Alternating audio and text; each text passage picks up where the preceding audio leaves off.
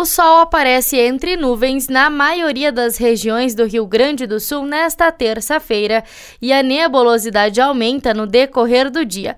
A instabilidade vai trazer chuva para vários pontos do estado, começando pelo oeste de manhã e avançando pelo território gaúcho até o centro, o noroeste e o extremo sul.